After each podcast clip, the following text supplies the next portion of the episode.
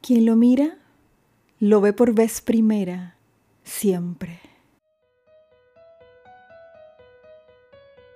Está por iniciar un episodio más de la segunda temporada de Entre Poesías y Poetas, un podcast dedicado a la poesía en español de todos los tiempos.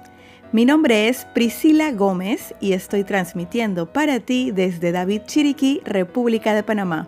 Empecemos. ¿Qué amigos? Estamos en el capítulo número 74 de la segunda temporada de este su podcast entre poesías y poetas. Hoy con un poema dedicado al mar, a la naturaleza, a todo esto que Dios nos ha regalado, que nos rodea y que nos da vida. Con el poema del mismo nombre, El mar, de Jorge Luis Borges. Antes que el sueño o el terror tejiera mitologías, y cosmogonías. Antes que el tiempo se acuñara en días, el mar, el siempre mar, ya estaba y era. ¿Quién es el mar?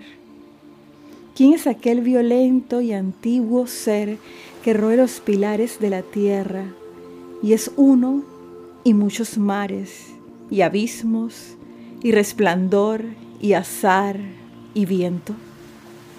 Quien lo mira lo ve por vez primera siempre, con el asombro que las cosas elementales dejan, las hermosas tardes, la luna, el fuego de una hoguera.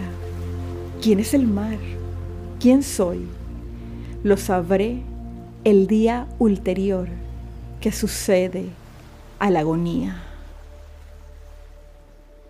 Jorge Luis Borges, este gran poeta argentino, que ha dado grandes aportes a la literatura latinoamericana y a la lengua en español en general. Hoy lo recordamos con este hermoso poema El mar, ya que es un domingo de marzo excelente para salir a la playa, para salir a disfrutar de la naturaleza y de todos los beneficios que tenemos en este mundo, pero como siempre, cuidándolo, cuidando esta hermosa tierra que es nuestro hogar.